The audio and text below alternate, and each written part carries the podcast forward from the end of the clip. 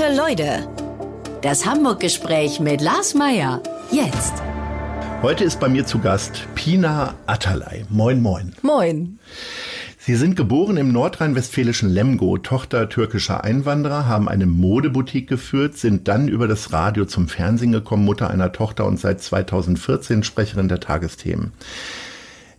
Im Extertal in Ostwestfalen-Lippe aufgewachsen. Beschreiben Sie doch mal Ihren Heimatort. Also der größere Ort ist Lemgo, aber ich glaube, mhm. Sie sind in der Nähe irgendwo aufgewachsen. Genau, in einem kleinen Ort, äh, quasi an der niedersächsischen Grenze. Und es ist das hört sich manchmal fast böse an, aber einfach schön gelegen. Also es ist eine wunderschöne Landschaft mit, mit Hügeln und Grün und Wald und so zwischen Weserbergland und Teutoburger Wald.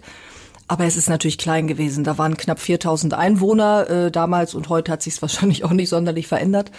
Ähm, von daher jetzt für einen jungen Menschen ist da nicht besonders viel. Deswegen sage ich immer schön gelegen. Aber ich war dann auch froh, als ich dann schönere Orte noch entdecken konnte. Man spricht dann immer von einer gut behüteten Jugend, Aha. oder? Also weil ja, einfach nichts passiert, da kann keine man nicht Gefahren viel machen, waren. Außer Autofahren. Also es ist da sehr ähm, hügelig und sehr kurvig und da hat es damals noch ordentlich geschneit, als ich äh, dann auch Autofahren durfte und dachte ganz oft, also so ein Stadtkind äh, springt in die S-Bahn und unser eins fährt hier irgendwie, um mal nach Hannover oder Bielefeld in die große Stadt zu kommen, mit diesen Autos über diese glatten Straßen. Da muss ich heute noch oft dran denken. Ich bin ja knapp 50 Kilometer weiter östlich im ah. tatsächlich in Niedersachsen aufgewachsen mhm. und mein Bezugspunkt für so Shopping-Erlebnisse hat man damals, glaube ich, nicht gesagt in den 80ern, war tatsächlich Hannover. Ja. Äh, für die gute Rockmusik bin ich allerdings dann ins PC 69 nach Bielefeld gefahren. Was in waren Hannover, denn so Ihre Bezugspunkte da drumherum? Ja, also überall und nirgends. Ich bin schon, glaube ich, immer in beide Städte in Hannover gab es das Hanomag damals noch. Oh, ja. Ähm, ne, da gab es dann teilweise so wilde Prodigy-Konzerte und ja, so. Ja, da war ich auch. Ich auch. Sehen Sie, da haben wir uns doch da gesehen ja. wahrscheinlich und wissen es nur nicht. Ich war Waren der, Sie in der ersten ich Reihe? War, ich war der mit freiem Oberkörper. Ja, damals okay, habe ich es noch machen viele. können, weil es, weil es sehr warm war. Da waren viele mit freiem Oberkörper, leider. ähm, ja, und sonst auch tatsächlich Bielefeld, ähm, auch mal einfach, was weiß ich, eine Pizza essen gehen oder so. Das war auch in unserem Ort möglich, aber wie das so ist, als junger Mensch will man noch mal was anderes sehen. Ne? Äh, wann entwickelte sich denn der Drang, da rauszukommen? Hat man das schon so mit 16 festgestellt? Weil, äh, wenn ich zurückdenke, äh, wurde es mir tatsächlich schon sehr früh eng. Also ich bin mhm. schon mit 15 alleine nach Frankreich gefahren, frag mich heute noch. Getrennt, wie, oder? Äh, nee, mit dem Zug, äh, weil ich mich da verliebt hatte. Also Liebe, wie man sie so mit als 15-Jähriger erlebt, äh, dass meine Mutter mich überhaupt losfahren ließ. Aha. Aber gut. Äh, und irgendwie habe ich schon immer so Ausflüchte am Wochenende auch manchmal gemacht. Und als okay. wir dann Auto fuhren, äh, Auto fahren durften, sind wir dann auch mal nachts zum Fischmarkt nach Hamburg in diese große Stadt gefahren. Wie mhm. war das bei Ihnen? Ähm, tatsächlich für Konzerte immer mal wieder. Also ich bin einfach schon immer eine, eine Konzertgängerin gewesen und habe immer geguckt, wer ist wo. Und da habe ich teilweise auch dann mal Hamburg oder äh, Düsseldorf oder so auf mich genommen. Zum Beispiel Prince habe ich in Oberhausen damals oh. gesehen, tolles Konzert. Ähm, also es war, glaube ich, schon immer in mir das Gefühl von, ich werde nicht in diesem Ort alt und ich werde irgendwann gucken, dass ich auch mal woanders hin kann, was auch mit Freundinnen zu tun hatte, die dann schon wussten, sie studieren irgendwo und sich dann auch umschaut Klamotten. Aber es war jetzt nie so ein Gefühl von, ich muss hier sofort weg. Also das war kein, das hat mich nicht belastet in dem Sinne, sondern ich wusste aber, ich will noch was anderes. Sie haben jetzt schon ein, zwei Mal Konzerte mhm. erwähnt. Wie, welche Bedeutung hat Musik für Sie gehabt? Eine große. Also ich habe ja auch dadurch, dass ich beim Radio gearbeitet habe, quasi tagtäglich diesen, diesen Kontakt gehabt. Ich kann echt so ziemlich alles mitsingen, was so in den Charts war oder ist, weil ich da irgendwie drei Stunden die Morgensendung gemacht habe und mag eigentlich alles querbeet. Das ist gefährlich in dieser Sendung, ja, wenn man sagt, ich war, was man ich alles auch grad, mitsingen kann. Deswegen musste ich gerade auch kurz schlucken und dachte, hättest es mal nicht gesagt. Ne? Ja, wir kommen da vielleicht nee, später nee, aber, zu. aber es ist wirklich ähm, schon ein großer Begleiter und gerade dieses Live-Erlebnis. Also ich würde sagen, ich gehe lieber auf ein kleineres Konzert als jetzt irgendwie auf eine Riesenparty oder so. Also das, das, das habe ich lieber. Was waren das so für Bands? Also jetzt mal nicht die großen Weltstars, die, hm. die man vielleicht gar nicht mehr kennt, so so alt bin ich ja auch nicht, die man jetzt nicht mehr so kennt. Naja, es gibt durchaus auch Bands, die ich kenne, die, äh, stimmt, die, die, sich aufgelöst ich haben. Ich weiß gar nicht. Also früher, so als ganz junge Frau, fand ich dann auch so, so Hamburger Hip-Hop gut, äh, Sammy Deluxe, Fünf Sterne Deluxe und so. Sowas habe ich dann, das war auch im PC zum Beispiel, glaube ich. Mhm. Ähm, also viel Hip-Hop tatsächlich oder eben Prodigy. ähm, Joy Denalani habe ich mehrmals gesehen, finde ich eine ganz klasse Künstlerin, die jetzt auch gerade, glaube ich, ein neues Album rausgebracht hat. Ähm, aber dann auch so Leute wie, ja, Prince. Schon sehr bunt. Schon ne? sehr bunt, ja, ich höre hör querbeet. Gab's also auch es- Poster an der Wand? Nee, War das die nee. Leidenschaft, war die dann so groß? Nee. Ich heb auch keine Konzerttickets auf. Das Mhm. machen ja manche, die so Kistchen haben. Eine Freundin von mir macht das. Ich erinnere mich deswegen auch selten. Also ich muss dann was hören und denke, ach, da war ich ja auch mal. Ne? Und dann aber auch, ich, wenn ich jetzt überlege, wo war ich zum Schluss, bevor alles losging hier mit Corona, weiß es gerade gar nicht mehr. Aber auch klassische Konzerte, auch einfach mal nur ein Gitarrist. Wie oft trieb es Sie denn so zu Konzerten? Äh, also gab's da, wurde da das ganze Taschengeld für ausgegeben und später die ersten Verdienste oder Mm. Ja, so eher so einmal nicht. im Monat? Ne, so einmal im Monat, Weil ich, ich war sagen. wirklich drei, vier Mal die Woche da. Und Ah, nee. deswegen, ich glaube, das war sogar der Hauptgrund, warum ich dann irgendwann in Richtung Journalismus gegangen bin, weil, weil man umsonst auf Konzerte gehen konnte und CDs zugeschickt bekommen hat. Sowas habe ich nicht gemacht. Ich habe immer brav die Künstler unterstützt. Ähm, aber ja, Das will ich so nicht stehen lassen. Habe ich auch immer gemacht und deswegen habe ich CDs eine, gekauft, nee, ich T-Shirts. habe eine riesige T-Shirt-Sammlung, weil ich immer, wenn ich Gästeliste war, habe ich immer ein T-Shirt gekauft. Die sind natürlich alle geschrumpft mittlerweile. Die Waschmaschine war's, ne? Furchtbar. Die sind Ja, nicht mal was will gewaschen. man machen? Das ist ja noch schlimmer. ähm, und insofern äh, und so ja, Metallica und so, oder? alles rauf und runter auch. Aber auch gerne Udo Jürgens zum Beispiel. Ja. Habe ich sehr häufig in, Pur, ich war in. Herford. Oh, oh. Das war mein erstes Konzert. Jetzt sehe ich schon die Überschrift. Nein, aber das war wirklich, ähm, da war ich, glaube ich, 16, 15, ganz jung.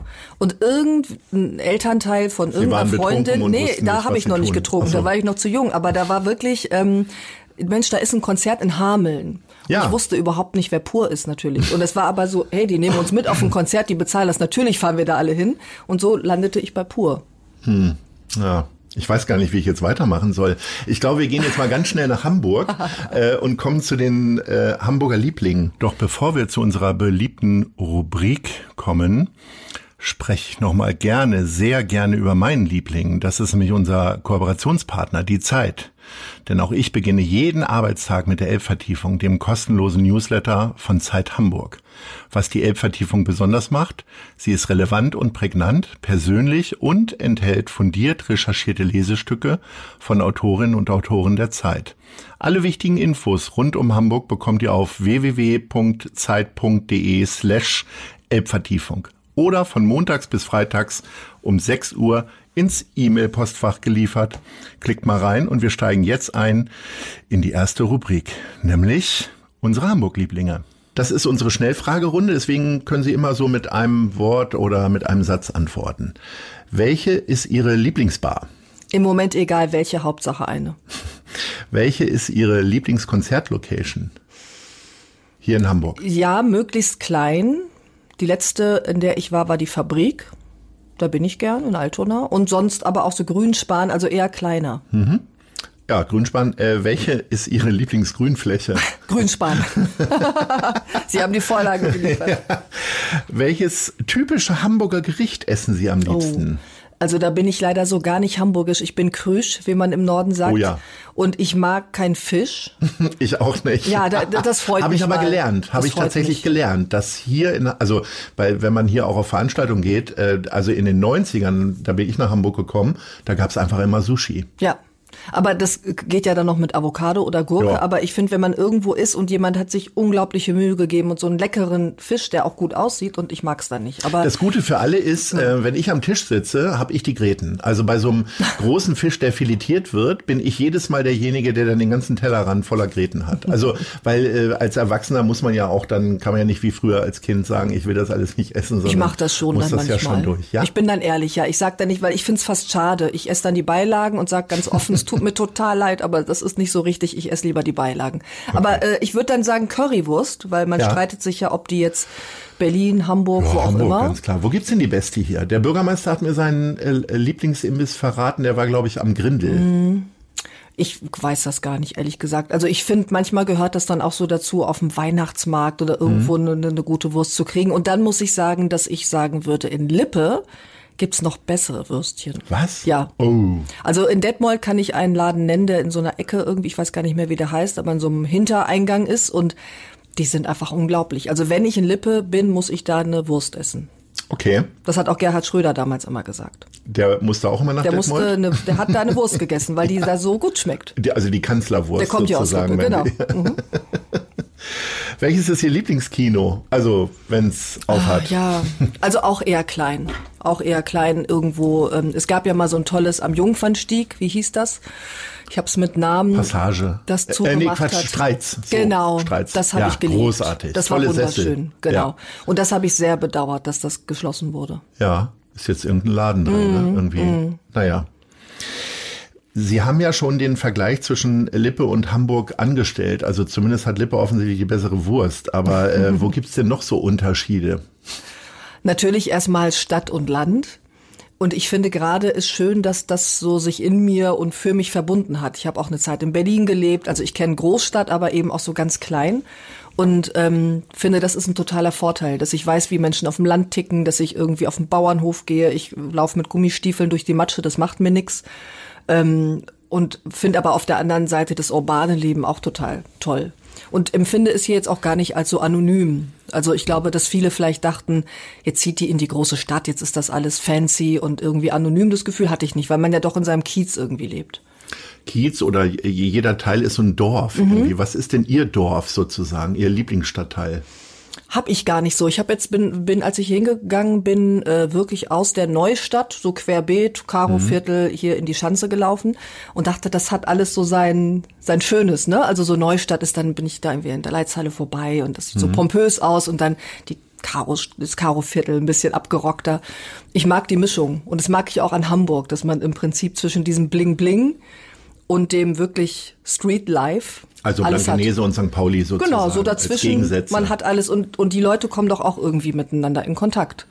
Gibt's denn äh, Stadtteile, die Ihnen immer noch nicht sagen, obwohl Sie schon viele Jahre hier in Hamburg leben? Also mir geht es tatsächlich Mhm. so, dass äh, so, ähm, ich weiß nicht, ich glaube, vielleicht war ich fünfmal in Alsterdorf oder also alles, was so rechts der Alster ist. Mhm.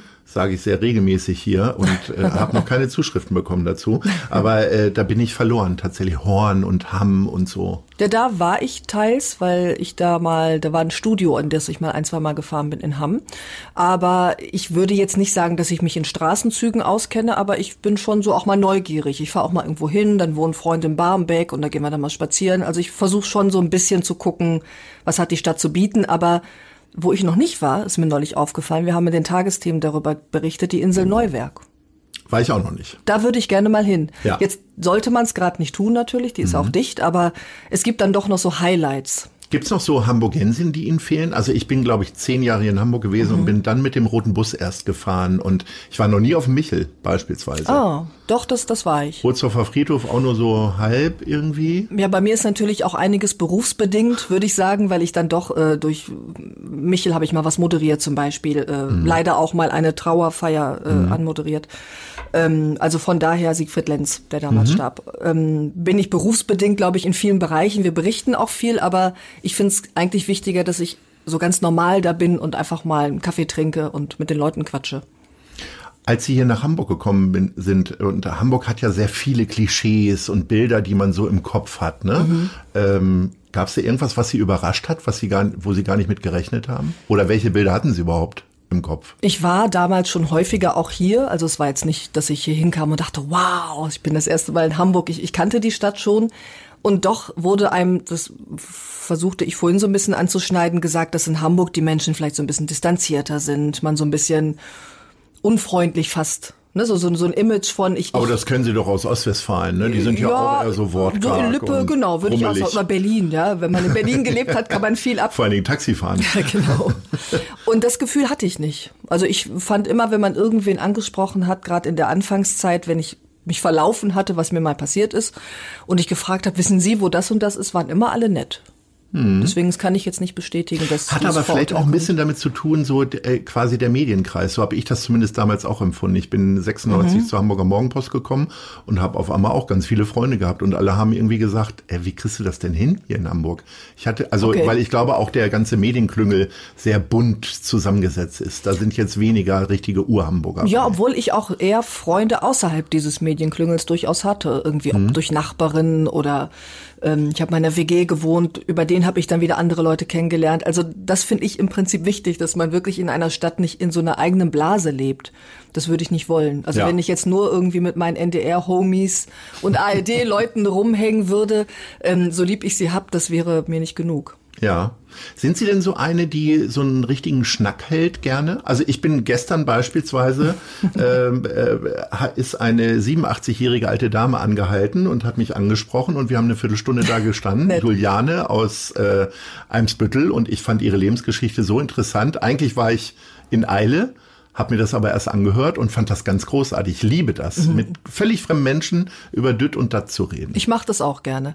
Ähm, meine Freundinnen wissen das von mir. Wenn wir Taxi fahren, will ich mich immer nach vorne setzen. Im Moment geht's ja nicht, aber im Normalfall setze ich mich nach vorne und halt immer einen Schnack mit dem Taxifahrer zum Beispiel. Ja. Ähm, oder ich quatsch auch mal, wenn man so in der Kasse, an der, an der, an der Schlange steht, an der Kasse und irgendwer kauft was Besonderes, frage ich, Mensch, Sie haben jetzt ja irgendwie hier das und das, was wollen Sie damit? Also ich bin schon ein Schnacker, ja.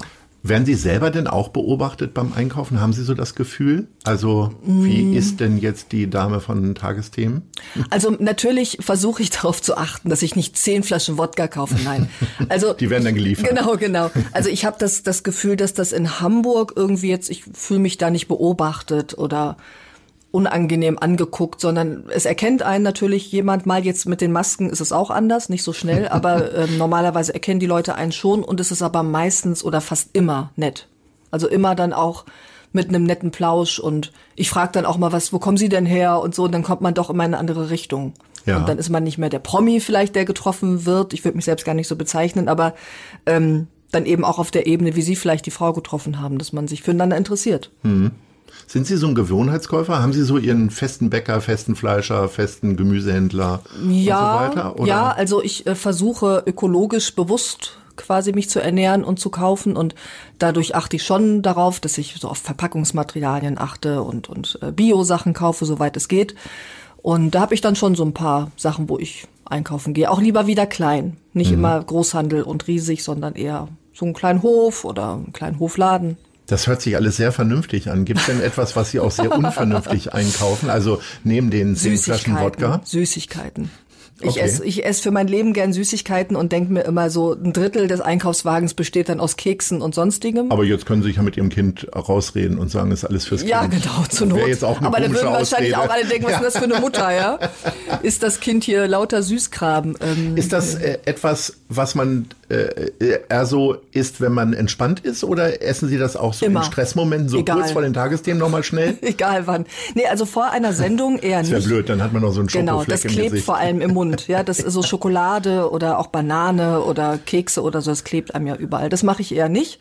Aber die Tagesthemen-Tage sind ja sehr lang. Also ich fange schon morgens um elf an und ähm, bereite mich vor, lese ganz viel, spreche mit Korrespondentinnen, Korrespondenten, ähm, wir haben Konferenzen, also es ist ein sehr, sehr langer Tag.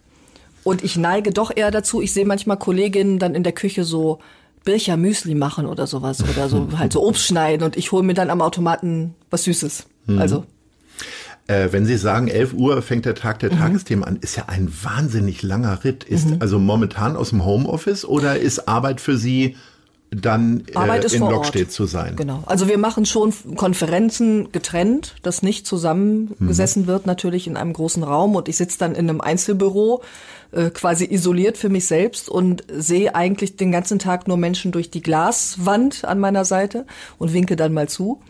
Ähm, Homeoffice ist bei uns schwierig. Ich muss ja ins System rein, ich muss mir Filme angucken und so. Also ich muss schon vor Ort sein. Aber es fühlt sich an wie Homeoffice, weil ich in diesem Raum sitze. Nichtsdestotrotz ähm, finde ich es einfach schön, dass man weiß, man hat Menschen um sich. Also ich glaube, nur Homeoffice, das wäre auf Dauer nichts für mich. Aber, Aber, es macht Sinn. Ich will jetzt nicht sagen, dass es keinen Sinn macht. Ne? Wie ist denn das mit dem Energielevel sozusagen? Also Sie sind ja dann auch nicht um 11 Uhr aufgewacht, sondern haben ja ein normales Familienleben. Ja, so 7 Uhr äh, spätestens. Dann, dann um äh, 11 Uhr da und tatsächlich elf Stunden später geht's dann erst so richtig los. Mhm. Ähm, ist es dann so, äh, ich kenne Moderatoren, die schlafen eine halbe Stunde vor einer Live-Sendung, legen nee. die sich nochmal kurz hin für eine Viertelstunde. Mhm. Wie, sieht, wie sieht so die letzte halbe Stunde aus? Die, das würde ich gar nicht schaffen, weil bei uns je näher die Sendung rückt, desto stressiger wird's natürlich, weil noch Sachen passieren. Das geht vielleicht, kann man sowas, würde ich mir jetzt vorstellen, bei einer Aufzeichnung machen, wenn man schon alles vorbereitet hat. Aber bei uns weiß man ja gar nicht, was noch kommt. Die Beiträge kommen spät rein. Ich muss noch ein Interview führen, das möglicherweise aufgezeichnet wird. Ich muss in die Maske, das dauert. Also im Prinzip, je später es wird, desto mehr Action habe ich. Und das ist, glaube ich, aber ganz gut, weil das mhm. natürlich nochmal hochfährt. Mhm. Also ich habe eher dann so nachmittags einen Tiefpunkt. dass ich so gegen 16 Uhr denke, pff, Und das lassen Sie zu oder wird das mit Kaffee bekämpft? Oder äh, wird Tee? bekämpft, weil ich da auch die Zeit eigentlich gar nicht habe. Weil dann bereite ich gerade ein Interview vor. Wir haben ja im Moment auch teilweise zwei Interviews in der Sendung, was ich gut finde. Da mit einem Minister und hier noch. Also es ist ja sehr intensiv, die Vorbereitung. Und da kann ich mir nicht wirklich erlauben zu sagen, ach, ich ruhe mich mal ein bisschen aus, was ich schon manchmal mache, wenn das Wetter es zulässt, dass ich mal eine Runde um Block drehe. Einfach frische Luft. Aber schön ist raus. da auch nicht, ne? Nee, Lockstedt ist jetzt das Gelände nicht schön. Also Hagenbecks Tierpark, äh, Oh ja, Tierpark ist ja nebenan. ja. Aber so weit bringe ich es gar nicht bis dahin. Deswegen, aber trotzdem, da stehen so ein paar Bäume rum und äh, man kann sich schön denken. Sie haben vorhin ähm, das Grünspan äh, lustigerweise als Lieblingsgrünfläche genannt. Wo gehen Sie denn gerne spazieren? Also Sie haben ja vorhin auch gesagt, Ferien durch Stadt. Gibt's dann so ein, ist das eher so ein Parkerlebnis oder ist es der NDR ist ja zweigeteilt, ne? Also da kann man ja auch vom anderen Landesfunkhaus mal schnell an die Alster gehen. Stimmt. Ähm, ist es eher Alster oder eher Elbe? Eher Elbe. Das Weitläufige. Ja, und dann aus Hamburg rausmarschieren sozusagen oder nur bis zur Strandperle da wieder Wodka und dann wieder. Jetzt habe ich das mit dem Ja. Wodka, ja, ja das Ja. wird jetzt hier durchgezogen. Ne? ähm, nee, Strandperle gehe ich, geh ich gar nicht hin. Ich gehe eher äh, ein Stück weiter oder nehme mir was mit. Ja, ähm, und habe ja eben ein kleines Kind, das will im Sand buddeln. Da hat man in der Strandperle dann äh, sowieso keine Ruhe. Nee, schon so ein bisschen rauslaufen. Also was, was ich gut finde, das ist jetzt die eine, eins, eine, wen, eine der wenigen guten Seiten dieser Pandemie, dass man sich ja doch mehr draußen aufhält, dass ich auch, wenn ich mal eine Freundin treffen will, wir dann sagen, komm, wir gehen einfach eine Stunde spazieren auf Abstand. Ähm, und das mache ich dann schon möglichst so am Wasser lang irgendwo hin. Also ich brauche jetzt nicht unbedingt einen Laden, zu dem ich hinlaufe. Obwohl ich gerne Infrastruktur habe, also so völlig im Nichts fände ich auch nicht so gut, aber ähm, auch mit, mit Kind ist man viel unterwegs. Also wir sind eigentlich jeden Tag irgendwie draußen. Was fehlt Ihnen denn in Hamburg? Auch vielleicht gegenüber Lemgo. Berge. In Lemgo gibt's Berge. Hügel, da sind Hügel, aber schon das, das kann, also jetzt bei, als der Schnee hier war in Hamburg, Ja. dachte ich, da freut man sich ja schon, wenn es so ein bisschen so eine, so eine 3% Neigung Wollte ich gerade sagen, das war sehr lustig in einigen Parks zu beobachten, wie dann wirklich so drei Prozent, also da, da war der, der Unterschied war geringer als äh, von einer Bordsteinkante, Genau. wo dann äh, ehrgeizige Väter ihre Kinder immer runterschubsten mit, mit, Ja, mit und das habe ich gemerkt, ja, dass es im Prinzip ganz wenig Fläche gibt, die man so richtig runterrasen kann. Und in Lippe hat man eben diese Hügel. Da gibt's dann den Sternberg zum Beispiel, wo man wirklich richtig wie in so einem Skigebiet runterfahren kann. Und das habe ich jetzt gemerkt, dass mir das manchmal fehlt. Es muss jetzt Ja. nicht der Riesen Mount Everest sein, aber so ein bisschen Hügel. Ich kann die Harburger Berge, die bin ich letztes Jahr mit dem Fahrrad, habe Mhm. ich die quasi befahren. Das war echt die Hölle. Das kann ich sehr empfehlen. Okay. Wenn es mal ein bisschen Steigung bedarf. Vielleicht nicht beim Rodeln, aber beim Radfahren. Ähm, Gäbe es denn einen Grund hier quasi aus Hamburg rauszuziehen? Also da ist natürlich gerade mit Kind Mhm. gehen ja viele dann doch ins Grüne, ziehen nach Lüneburg oder sonst wohin. Gibt es die Idee jetzt auch irgendwann? Ich finde das mit meinem Beruf nicht so vereinbar. Also ich ähm, eben auch wenn man diese langen Tage hat, dann noch lang zu fahren, fände ich fänd ich schwierig. Obwohl ich schön fänd, wie gesagt, eben auf dem Land groß geworden. Ich hätte da gar kein Problem, so irgendwo abgeschieden zu leben. Da würde ich mich jetzt nicht langweilen. Aber ähm, nee, so in der Stadt sein ist schon ganz gut.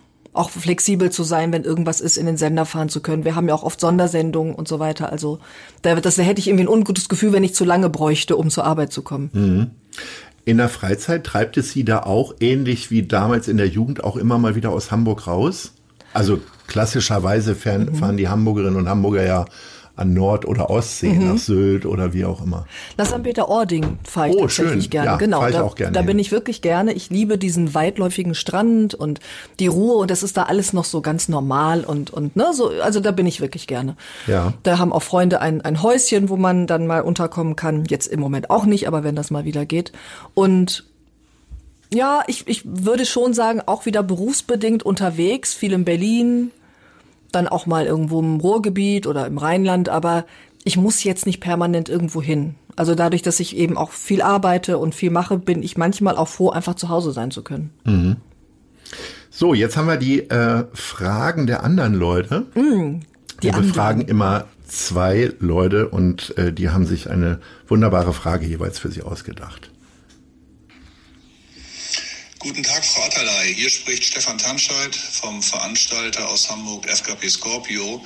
Und ich würde gerne von Ihnen wissen, welches denn das schönste oder beste oder beeindruckendste Konzerterlebnis Ihres Lebens war.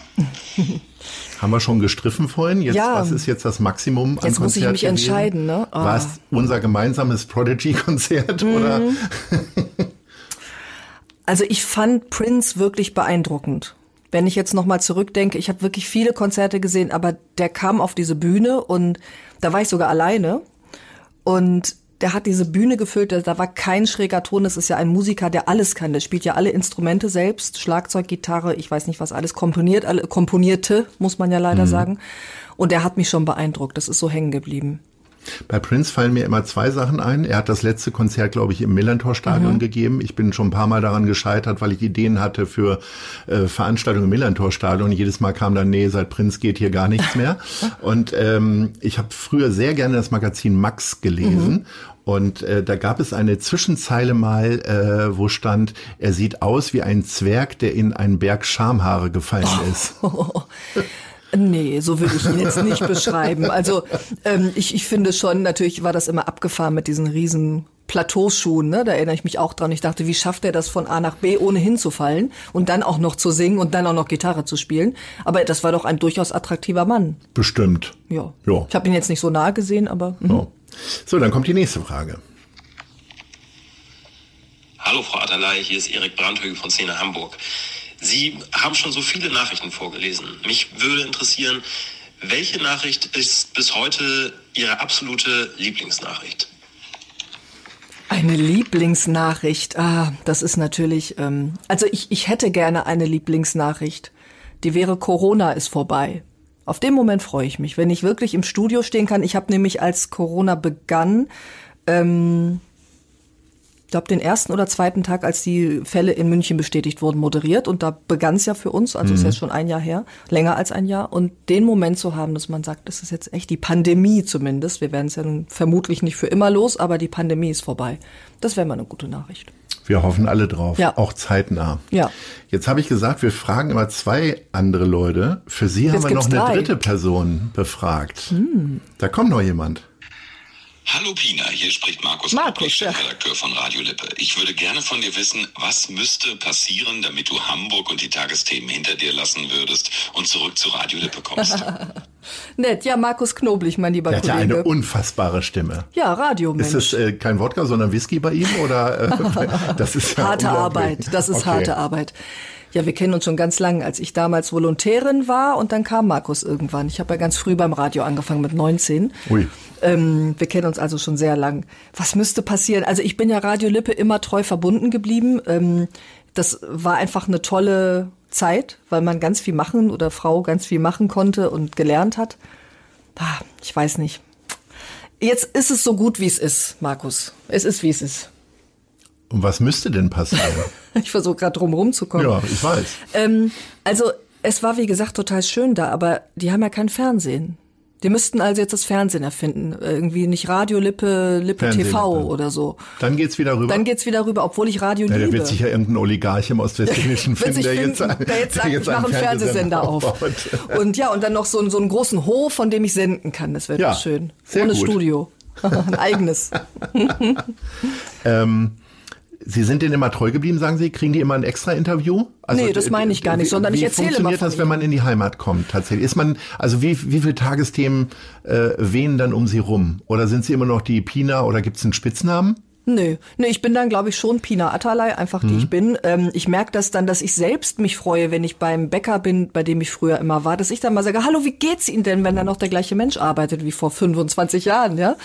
Ähm, da bin ich eigentlich einfach ich. Und, und man wird natürlich angesprochen und wird auch vielleicht häufiger erkannt, aber das ist eher immer so in Erinnerungen schwelgen und einfach einen netten Plausch halten. Aber bei, im Sender, jetzt bei Radio Lippe, war ich tatsächlich länger nicht mehr.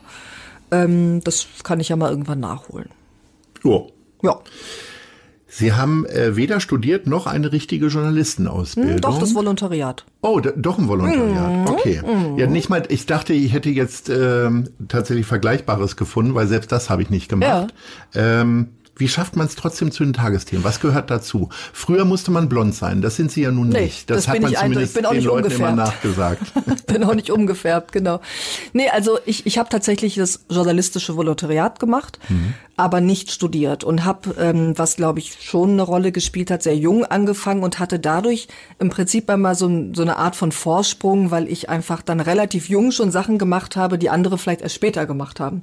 Ähm, ich habe einen Polit-Talk moderiert bei Phoenix vier Jahre lang, die Phoenix-Runde und war da eben auch dann noch Ende 20, Anfang 30. Ähm, ich will das jetzt nicht immer mit dem Alter, aber ich hatte einfach schon eine Erfahrung sozusagen. Und ähm, Tagesthemen, da kann man sich nicht bewerben. Das ist kein Job, ähm, auf den man hinarbeitet. Das war auch nicht jetzt ein Ziel, dass ich gesagt habe, ich will irgendwann bei den Tagesthemen sein. Das war eher eine Wunschvorstellung, die mir ähm, fast unerreichbar vorkam. Und das war natürlich eine Ehre und äh, da bin ich immer noch demütig, dass ich das machen darf. Ähm, und da hat mir aber natürlich diese jahrelange Erfahrung geholfen, weil ich schon Radio, Hör äh, Fernsehen, Reporterin, Korrespondentin, Moderatorin anderer Sendungen, also schon einfach viele Rollen auch hatte. Und das finde ich wichtig, dass ich eben auch als Journalistin wahrgenommen werde. Ich bin eben nicht Sprecherin, ich schreibe ja die Sachen, die ich da sage, selbst, bin selbst verantwortlich, führe Interviews und da braucht man auch ein gewisses Pfund, sage ich mal, in sich. Trotz äh, vieler Erfahrungen, bringt Sie noch irgendwas außer Fassung? Wenn kurz vor der Sendung eine Lampe ausfällt oder äh, irgendwas nicht da ist, was normalerweise am richtigen Ort liegen sollte? Also natürlich äh, macht das Herzen hopser, wenn jetzt mir jemand sagen würde, du, äh, hier bricht gerade alles zusammen. Wir hatten ja neulich mal eine Situation, wo dann eine Kamera nicht mehr ging oder die, die Bespielwand nicht mehr geht oder so. Aber ich habe gelernt, mit der Zeit einfach ruhig zu bleiben. Also ich könnte auch, glaube ich, wenn alles ausfiele, fünf Minuten irgendwas erzählen, weil ich natürlich auch in den Themen so drin bin und das gibt mir Sicherheit. Ich, ich befasse mich ja den ganzen Tag damit, also ich könnte dann, wenn ich ein Thema recherchiert habe, dazu auch ohne Beitrag was erzählen und das ist, glaube ich, gut. Und habe einfach auch gelernt, wir sind Menschen, wir machen Fehler, es kann was kaputt gehen und dann doch damit auch ganz locker umzugehen. Ich glaube, das mögen die Zuseherinnen dann auch.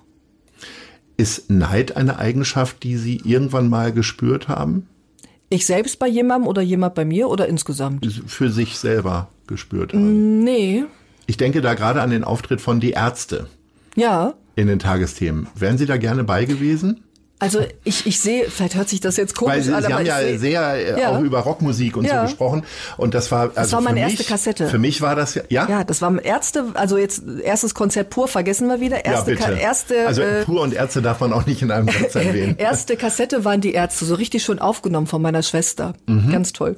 ähm, nee, weil, weil ich sehe uns ja als Ganzes. Also ich finde, dass das für die Tagesthemen, für unsere Sendung, an der wir alle so arbeiten, einfach toll war. Und, Wie lange ist ähm, darüber diskutiert worden? Oder hat man da sofort gesagt, ja Ich glaube, das machen ging relativ zügig. Ich glaube, das ging relativ Wo kam die zügig. Idee her? Von, der, von den Tagesthemen oder von den Ärzten? Ehrlich gesagt, ich glaube, dass Linda die Idee hatte. Ich war nämlich nicht beteiligt, ne? ich war eben nicht da. Linda hatte, meine ich, die Idee, genau, Mhm. So war das. Mhm. Linda Zerwakis hatte die Idee, den Kontakt. Und dann ging das relativ zügig. Und es ging ja vor allem darum, eben auf die Veranstaltungsbranche, auf die ganzen Künstlerinnen und Künstler, die wirklich in dieser Pandemie zu leiden haben, darauf aufmerksam zu machen. Und das war natürlich super. Das war ein Überraschungsmoment. Ich wusste, dass sie kommen und habe mich tierisch auf die Sendung gefreut, als dann auf einmal das Intro gespielt wurde. Und jetzt haben wir schon so rumgesponnen, wenn noch so alles kommen könnte. Wer könnte denn noch alles Ja, kommen? gute? Frage, ne? Also das ist jetzt gemein. Die waren Ja. auch neulich irgendwo auch ganz groß aufgetreten. ZDF Fernsehgarten. Wahrscheinlich. Na, ne, oder sowas, sowas wie Wetten das Revival. Ähm, Ich fänd ja schon auch ganz gut, eine, eine Frau zu haben, die vielleicht das summt oder singt. Wer weiß. Joy Denalani. Joy Denalani mit ihrer Vielleicht. tollen soul Wie viel Show verträgt denn die Tagesthemen? Also Karin Mioska hat schon auf dem Stuhl gestanden oder auf dem Tisch sogar. Ähm, Mhm. Tisch. Es gibt, man hat das Gefühl, so in den letzten Jahren wird es immer ein bisschen lockerer. Wo wäre da eine Grenze? Also das mit den Ärzten, da ist die Grenze, glaube ich, schon, Mhm. auch für mich als Superfan natürlich, aber trotzdem, das war schon Mhm. so. Also das Echo war größtenteils, würde ich sagen, gut, dass Ja, viele das toll fanden. Doch, ähm, es gab natürlich auch kritische Stimmen und die soll man und kann man und will man auch haben. Ähm, aber wenn man sich jetzt mal die Zeitspanne Spanne anguckt, fallen Ihnen die zwei Sachen wahrscheinlich ein, Ärzte und äh, Karen auf dem Tisch. Und ich finde, gelegentlich können wir das machen, weil es doch aber journalistisch begründet ist. Also ich fänd's jetzt schwierig, wenn wir irgendwas einfach machen, weil es schön aussieht oder so, ja. Aber ähm, man, dadurch entsteht ja auch was. Also bei den Ärzten gab's vielleicht auch Kritik, Mensch, das ist am Ende eine Band und die will ja auch ihr Album verkaufen und so. Trotzdem hat das natürlich in der Branche auch wieder was gemacht. Ähm, oder das sieht ein Politiker und sagt, ja, ich höre jetzt mal zu, wie der sagt, uns geht schlecht oder meinen Roadies geht schlecht. Von daher, wenn der journalistische Sinn dahinter klar zu erkennen ist, und das ist er, dann finde ich es gut. Aber trotzdem sind wir natürlich eine Nachrichtensendung. Aber bei all dem Leid auf der Welt mal so gelegentlich alle paar Jahre was anderes finde ich ganz gut. Sie kommen ja nach den Kollegen des Heute-Journals. Mhm. Da ist eine Dreiviertelstunde dazwischen. Eine halbe. Schauen, mhm. schauen Sie da selbst noch mal rein? Das schaffe ich gar nicht. Und was ist aber, wenn Kollegen dort etwas, wie oft kommt das vor? Einmal im Jahr oder einmal die Woche, mhm. dass die da was sehen und sagen, ach du Schreck, das Thema haben wir anders bewertet? Das schaffe ich wirklich nicht. Also es ist ja so, dass wir eine halbe Stunde äh, zwischen zwischen uns haben und in der halben Stunde werde ich verkabelt, gehe ins Studio, Probe. Also ich kann die Sendung mhm. quasi gar nicht gucken. Und ähm, natürlich gucke ich sie im Prinzip gerne. Ne? Es ist ein eine, eine positives Konkurrenzverhältnis, das wir da haben. Aber vor der Sendung schaffe ich das gar nicht.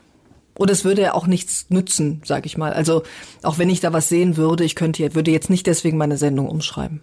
Wofür würden Sie denn auf den Stuhl stellen, sich auf den Stuhl stellen oder ähnliche Sachen? Gibt es so Themen, mhm. die Ihnen sehr am Herzen liegen? Ich meine, Sie müssen ja als äh, ne, in den Tagesthemen immer neutral sein, mhm. aber trotzdem hat man ja bestimmte Neigungen, Themen, die einem widerfahren sind oder was auch immer.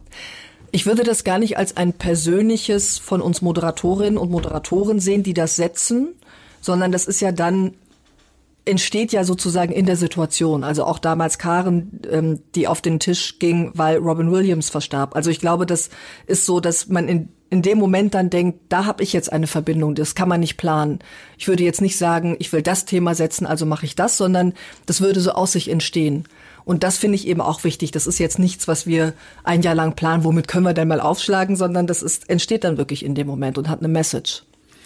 Ähm, nach meiner zumindest sehr subjektiven Wahrnehmung waren Tagesthemen und Tagesschau, genauso natürlich wie die Nachrichten im ZDF, relativ selbstverständlich von Frauen dann auch besetzt. Mhm, mhm. ähm, also ich glaube, das fing tatsächlich schon in den 70er, 80ern irgendwie an. Ich kann mich an Ulrike Wolf noch genau, erinnern. Genau. Ähm, beispielsweise. Und ähm, ist das immer noch irgendwie ein Thema innerhalb des NDR oder weil es einfach schon so lange da ist? Mhm. Gibt es eine Gleichberechtigung? Haben Sie das Gefühl, es gibt vielleicht auch keine Belästigung, wie auch immer. Also mhm. in Amerika stehen ja regelmäßig Nachrichtensender äh, mhm. im Verruf, äh, dass Chefs da irgendwelche komischen Sachen machen? Mhm. Also bei ARD aktuell, wozu ja Tagesschau und Tagesthemen gehören, sind wir sowohl in der Redaktion als auch auf dem Bildschirm sehr ausgeglichen, würde ich sagen. Das ist echt, ich kann es jetzt nicht in 48 Prozent und 52, mhm. aber allein Moderation, das sind ja zwei Frauen und ein Mann. Ähm, und das ist da für mich ehrlich gesagt nicht wirklich ein Thema. Also wir sind da relativ auch in den Runden, die wir haben, im Prinzip immer sehr gleich auf. Also da gibt's jetzt nicht mehr Männer oder mehr Frauen. Wie ist denn das mit so, gab es schon mal irgendwelche komischen Annäherungen, wo Sie gesagt haben, okay, der Kollege, der muss mal seine Hand wegnehmen nee. oder äh, also dumme Sprüche ich, nee, oder hab was ich im Haus habe ich im Haus nicht erlebt und ähm, ich finde es sehr sehr wichtig es wird ja viel darüber oder auch von der Zeit viel darüber gesprochen dass Frauen eben auf jeden Fall die Möglichkeit haben ernst genommen zu werden dass sie sich an jemanden wenden können. Ähm, das gibt es im NDR wenn sowas passiert und das ist unglaublich wichtig. Ähm, und dass das auch nicht abgetan wird Ne? Das passiert ja auch oft, dass vielleicht eine Frau äh, was berichtet und sagt, komm, stell dich nicht so an. Also mhm. natürlich heißt das, kann man nicht sagen, stell dich nicht an. Das muss alles ernst genommen werden, aufgearbeitet werden. Und das finde ich im Sender, so wie ich es mitbekomme, gibt es da auch Beauftragte für. Das muss es auch haben in so einem großen Laden. Ne? Wir sind ja auch im Prinzip ein großer Laden, wo mehrere tausend Menschen arbeiten. Eine weitere Beobachtung, die ich gemacht habe, ist, dass äh, sehr viele äh, aus dem Tagesschau-Team zumindest immer wieder gerne so ins Bunte abdriften. Mhm. Äh, das ist ja auch ein, ein, Drang, der auch schon bei früheren äh, Leuten der Fall war. Mhm. Wie ist das denn bei Ihnen, den Drang in Richtung Volksmusiksendung oder andere Sachen zum, also Sie machen ja journalistische Sachen, ja. Äh, aber wie ist es mit Buch oder Chartshow oder was weiß ich mal mit so viel Musikerfahrung? Ja, also ich, ich ähm, habe ja schon vieles gemacht und finde im Prinzip nur weil ich jetzt eine Nachrichtenmoderatorin bin, heißt es nicht, dass ich zum Lachen in den Keller gehe. Ich bin aber mit dem, was ich mache, so zufrieden. Und ich glaube, dass sich das über die Jahre auch entwickelt hat. Ich ähm, habe eben schon was, was ich beim Radio aus einem Zoo gesendet und die wildesten Sachen gemacht und ähm, weiß für mich, dass journalistische Nachrichten mit Menschen sprechen, Gespräche führen, Interviews führen, das ist es. Also da bin ich zufrieden mit. Und ich finde, das muss jeder für sich gucken, wie er das, wie er das lösen will, wie er, wie er sich wohlfühlt. Und ich finde, man kann auch drei Sachen machen. Why not? Also ähm, man muss ja nicht festgetackert auf eine Sache jetzt sein Leben lang das Gleiche machen. Ich finde das total in Ordnung, wenn Kolleginnen und Kollegen sagen, ich probiere hier noch, da noch und ich moderiere ab und zu mal äh, Veranstaltungen und finde es auch schön, so eins zu eins die Menschen vor mir sitzen zu haben und nicht das Gefühl zu haben, ich rede nur in ein schwarzes Loch in die Kamera das brauche ich dann auch mal, diesen Austausch. Wenn wir jetzt mal so über völlige Utopien sprechen und nehmen wir äh, Fernsehklassiker als Beispiel, was würde Ihnen denn am nächsten liegen? Äh, Disco, damals mit Ilja Richter. Einer wird gewinnen mit äh, dem Kollegen Kuhlenkampf. Mhm. Äh, oder sagen wir am laufenden Band mit Rudi Carell. So, die Jüngeren müssen jetzt alles googeln. Müssen jetzt erstmal gucken, wer war, wer ja. war denn das alles noch? Ja. ja. das ist natürlich meine Kindheit. Äh, das habe ich ja auch alles gesehen. Ob ich da jetzt moderieren würde oder ja, welche Sendung wäre wär so ihrs am ehesten? Also die ähneln sich ja am Ende irgendwie, oder? Also es, es geht um Unterhaltung. Ja. Am Ende sind es unterhaltende Sendungen und ähm, ich weiß jetzt gar nicht, ob ich sagen würde, das kann ich besser, das kann ich besser. Also wo man was raten kann, das finde ich immer gut. Ich bin, bin rate gerne Sachen. Das merke ich jetzt auch mit meiner Tochter, spielen wir manchmal so Sachen, dass man irgendwas erraten muss. Mhm. Aber im Prinzip ist das ja alles Unterhaltung und das gucke ich mir auch gerne an. Mhm. Ähm, ich bin berufsbedingt ja auch sehr häufig äh, beim NDR und mhm. ich wünsche mir immer, weil ich das eigentlich so aufregend finde, weil ich es ja sonst nicht habe, in die Kantine zu gehen. Wieso das denn?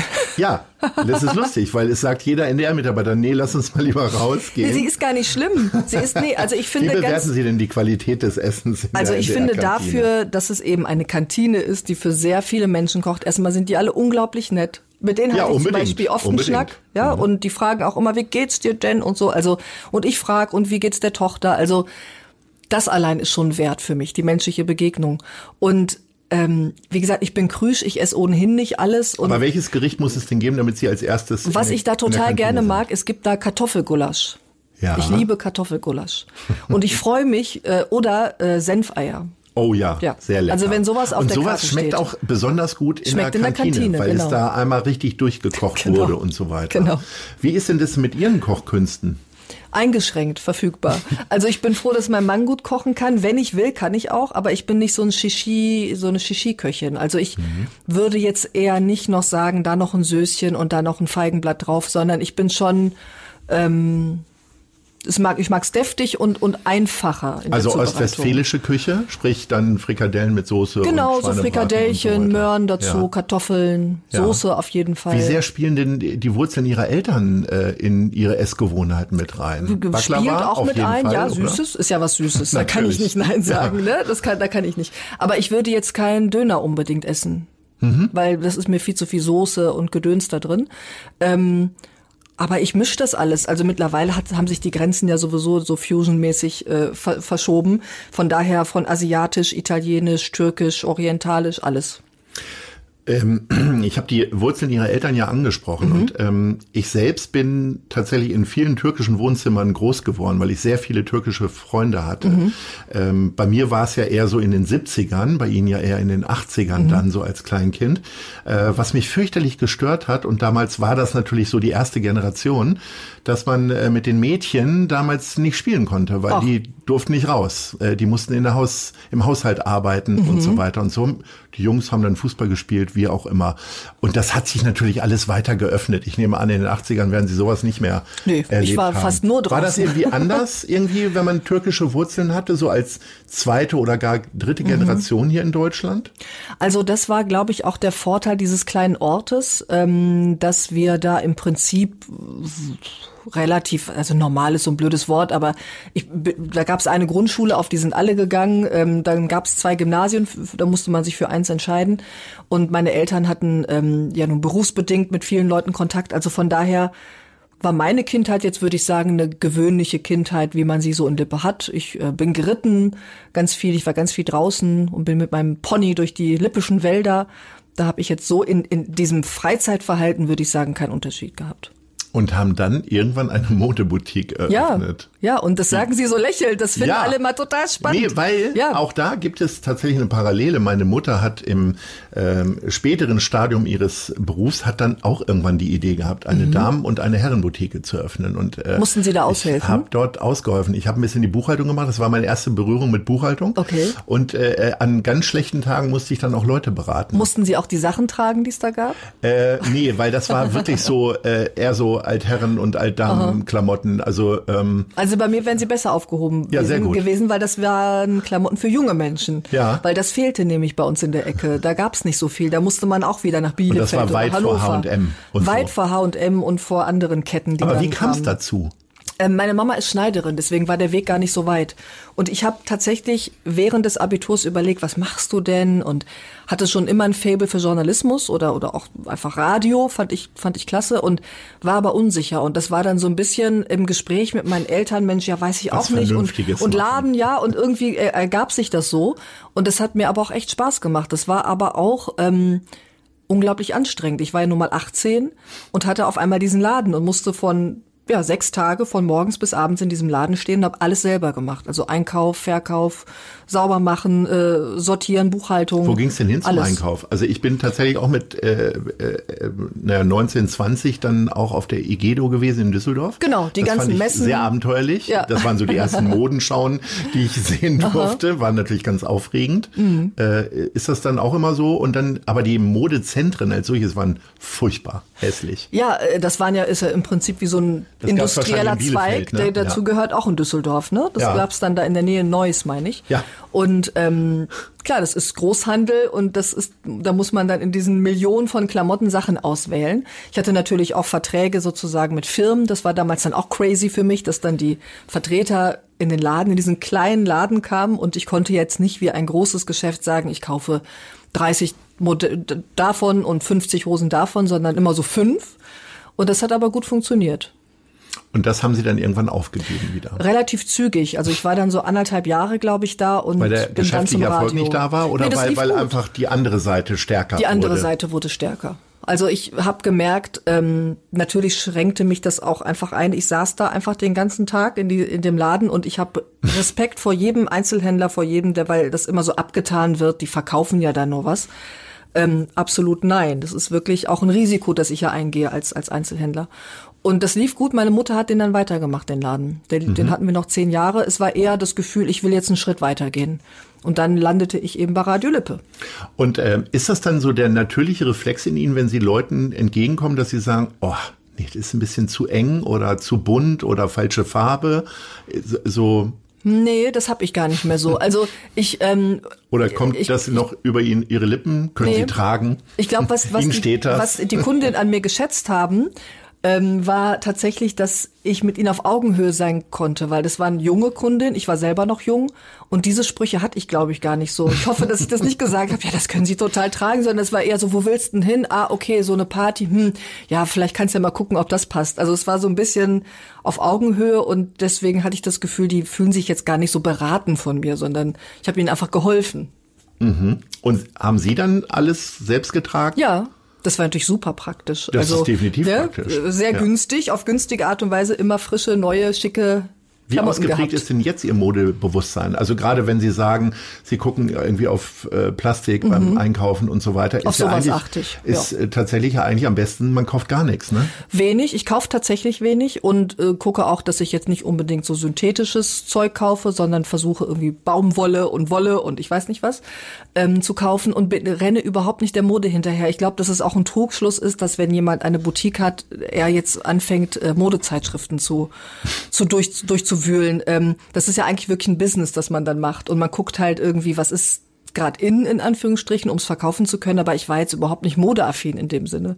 Bin es jetzt auch nicht. Also ich muss nicht wissen, dass es in, also zieh ich es an, es muss gemütlich sein, es muss zu mir passen. Unterscheiden Sie sehr zwischen Arbeitskleidung und privater Kleidung? Weil beim NDR gibt es ja. Ja. dann so ein, also Sie tragen ja keine aufgetragenen Sachen, aber es gibt einen Fundus und Leute, die das dann äh, Mhm, herrichten, bügeln und so weiter. Und wie oft geht man dann einkaufen? Gar nicht so oft. Ich Nee? trage meine Sachen. So früher gab es immer noch so begleitetes Einkaufen. Dann Machen- wir man irgendwie teilweise so auch, 2000 Euro und dann ging es mal Also es wird was, also sozusagen wir wählen mit aus, das finde ich auch wichtig, dass ich natürlich was trage, was mir auch irgendwie passt oder steht oder Sie womit ich jetzt mich nicht die Jacken wohlfühle. von äh, Susanne Daubner Ich oder muss, äh, obwohl die sehr schön dann- sind, ja. ne? die würden mir wahrscheinlich äh, sogar passen. Aber ähm, es ist ja schon gut, dass jeder seine Sachen, jeder hat einen Stil.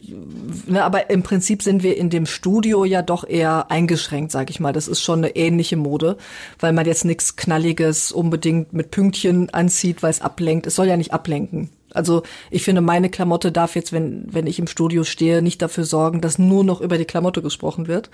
Ähm, und ich finde, da gewisse Muster gehen nicht. Der Rock sollte auch nicht zu kurz sein. Warum? Ja. Von daher. Also Sie stehen ja eh meistens eher, hinterm Tresen, Nee, wir sind jetzt ja sozusagen. ganz zu sehen. Wir laufen ja auch durch Studio. Also ich finde schon, natürlich soll man ordentlich und gepflegt und angemessen und ich muss jetzt auch nichts aus den 80ern tragen, aber es steht für mich nicht im Vordergrund, weil viele denken, dass ich mich da viel mit befasse. Ich habe da drei Minuten für. Ich gucke auf die Stange, alles klar, hier nehme ich, zack, ab ins Studio. Also wenig eitel. Also Ja. auch die äh, geschlossenen Friseurgeschäfte im äh, Anfang des Jahres ich war- waren für Sie jetzt nicht so die größten Probleme. Ich habe den Vorteil, ich habe ja so ganz gerade lange Haare, da muss man nicht viel. Ich glaube, so Menschen mit Schneiden Sie selbst zur Not? Ja. Aha. Und das ist wirklich kein Problem, weil die sind Nö, einfach ganz gerade einmal kein unten lang. zu sein. Einmal unten lang. nee, das hat mich jetzt nicht so aus der Bahn geworfen. Wie, wie haben Sie das denn gemacht? Das ist ja eher bei Männern, mit, die auf einmal so eine Matte haben. Ich bin tatsächlich, äh, ich neige dazu, sowieso nur alle drei Monate zum Friseur zu gehen Mhm. und war am letzten Tag des Lockdowns zufällig Okay. bei meinem Friseur. Ich springe da immer so rein, hier um die Ecke. äh, und dann habe ich irgendwie intuitiv gesagt, mach mal wie im Sommer. Äh, also im Winter lasse ich dann schon eher länger wachsen. Und äh, so bin ich da ganz durchgekommen. Mhm. Äh, war dann aber auch einer der ersten, der dann da war, als es äh, wieder aufging. Aber jetzt würde ich sagen, geht's noch. Also, ja, ja. unbedingt, Ja. unbedingt.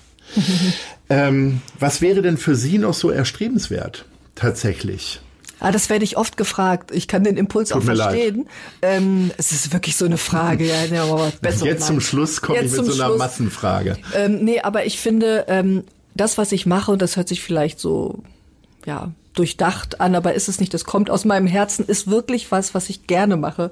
Ich, ähm, wie gesagt, hätte nicht damit gerechnet vor zehn Jahren, dass ich mal die Tagesthemen moderiere.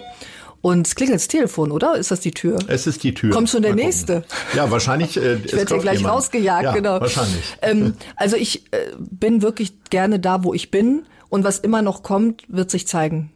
Ja, So. Gucken wir mal. Vielleicht klingelt da ja schon jemand und will jetzt, dass ich keine Ahnung. Lustigerweise ist das ein bisschen die Schlusssirene sozusagen, weil wir sind tatsächlich auf der Zielgeraden und äh, die Noch. Stammhörerinnen und Stammhörer wissen, es kommen jetzt noch zwei Fragen. Ach, die, die jetzt die fiesen, bevor ich. Ja, jetzt geht's richtig Jetzt geht's rund. richtig los. Nee, ähm, tatsächlich habe ich mich da schon so rangepirscht. Wo sehen Sie sich in fünf Jahren? In fünf Jahren. Privat wie beruflich? Ähm, hoffentlich privat und bestimmt noch in der gleichen Konstellation und wahrscheinlich auch in Hamburg. Und auch beruflich in Hamburg, ich weiß es nicht. Das sind ja so Bewerbungsfragen, die man in so Bewerbungsgesprächen bekommt. Mhm. Und ich glaube, ich habe schon immer irgendwie gesagt, woher soll ich das wissen? Auf jeden Fall will ich zufrieden sein und was Gutes machen, was zu mir passt und was auch andere erfreut. Wenn wir äh, schon bei den Bewerbungsfragen sind, äh, was, welche drei Charaktereigenschaften würden Ihnen denn Ihre besten Freundinnen nachsagen? Oh Gott. Ähm, ich glaube, ich bin zuverlässig, würde ich, würde ich sagen. Ja, wenn ich sage, ich mache das, dann mache ich was.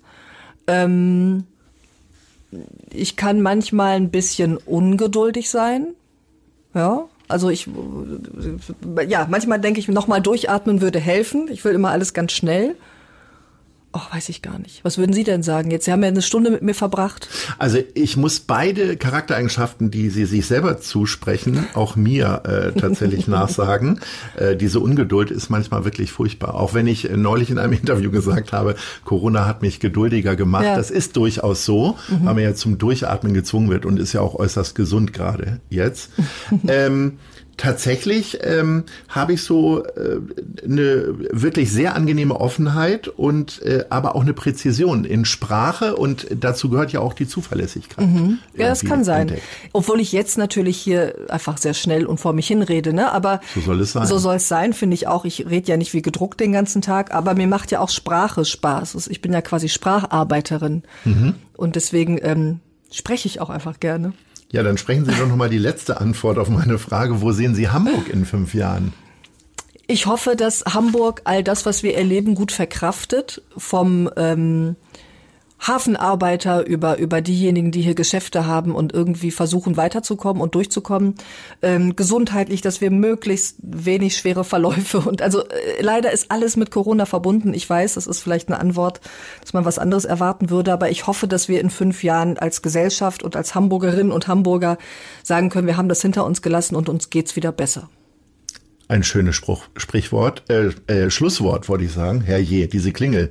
ähm, Pina Atalay war das im Hamburg-Gespräch. Gute Leute, Sie sind definitiv jemand. Und insofern sage ich herzlichen Dank und Ahoi. Ich danke Ihnen. Tschüss. Das war Gute Leute. Das Hamburg-Gespräch mit Lars Meier. Von der Gute-Leute-Fabrik, Szene Hamburg, dem Zeitverlag und 917XFM. Folgt dem Hamburg-Gespräch als Podcast auf allen bekannten Streaming-Plattformen. Und die nächste Ausgabe gibt es natürlich auch wieder hier bei 917XFM, Hamburgs Musiksender.